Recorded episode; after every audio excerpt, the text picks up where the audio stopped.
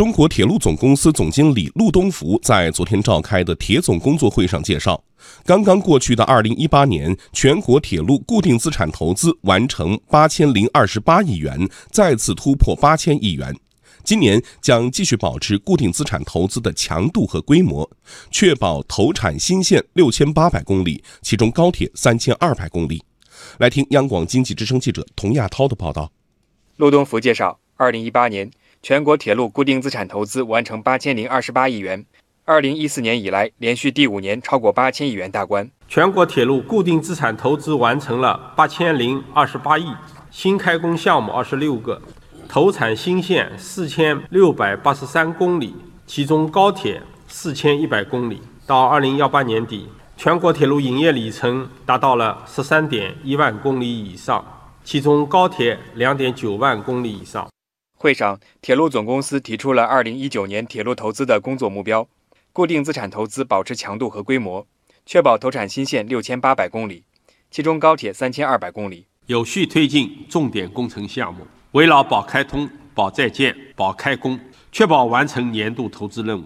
以京张、京雄、猛华等示范性工程为引领，推行开工建设标准化。加强项目前期工作，一季度要完成重大新开工项目的可研审批。其中，规划建设川藏铁路是今年铁路总公司要求集中全力办好的两件大事之一。陆东福说，要高起点、高标准、高质量推进川藏铁路规划建设，力争今年三季度末具备开工建设条件。加大环保、土地、地震等专题研究和前期工作的要件办理力度。确保全线可研在二零一九年两季度完成，并在三季度报批。重点控制性工程的初步设计要同步深入展开，确保工程质量在二零幺九年三季度末具备开工建设条件。数据显示，二零一八年全国铁路完成旅客发送量三十三点七亿人，同比增长百分之九点四；完成货物发送量四十点二二亿吨，同比增长百分之九点一。截至二零一八年底。复兴号累计发送旅客一点三亿人次。铁路总公司提出，今年国家铁路要完成旅客发送量三十五点三五亿人，同比增长百分之七；货物发送量三十三点六八亿吨，同比增长百分之六点六。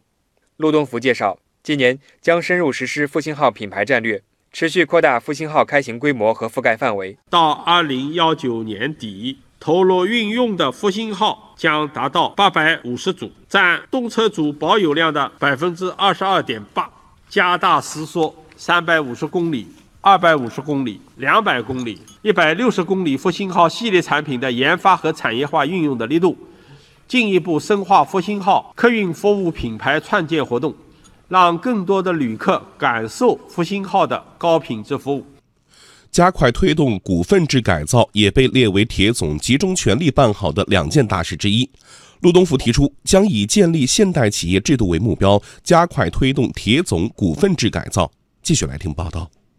在去年年底召开的中央经济工作会议上，加快推动铁总股份制改造成为2019年央企改革的重要工作之一。陆东福介绍，今年将提出铁总股份制改造的系统建议方案，推动重点项目股改上市。实施铁路领域混改三年工作计划，择优推进混改试点，加强与大型央企合作，引入战略投资者，加快推进所属有关重点企业的股改上市工作，研究推进科创板股改上市方案，推进市场化债转股和上市公司再融资工作。去年，铁总推进铁路资产的资本化、股权化、证券化，成功实施了一批项目。包括转让高铁动车组 WiFi 公司的百分之四十九的经营权，引入了民营企业吉利和腾讯公司推进混改，中铁顺丰国际快运有限公司挂牌经营。此前，中国国家铁路集团有限公司的企业名称也已经获得核准。业内人士预计，铁总有望成为联通之后又一个具有示范性意义的央企改革范本。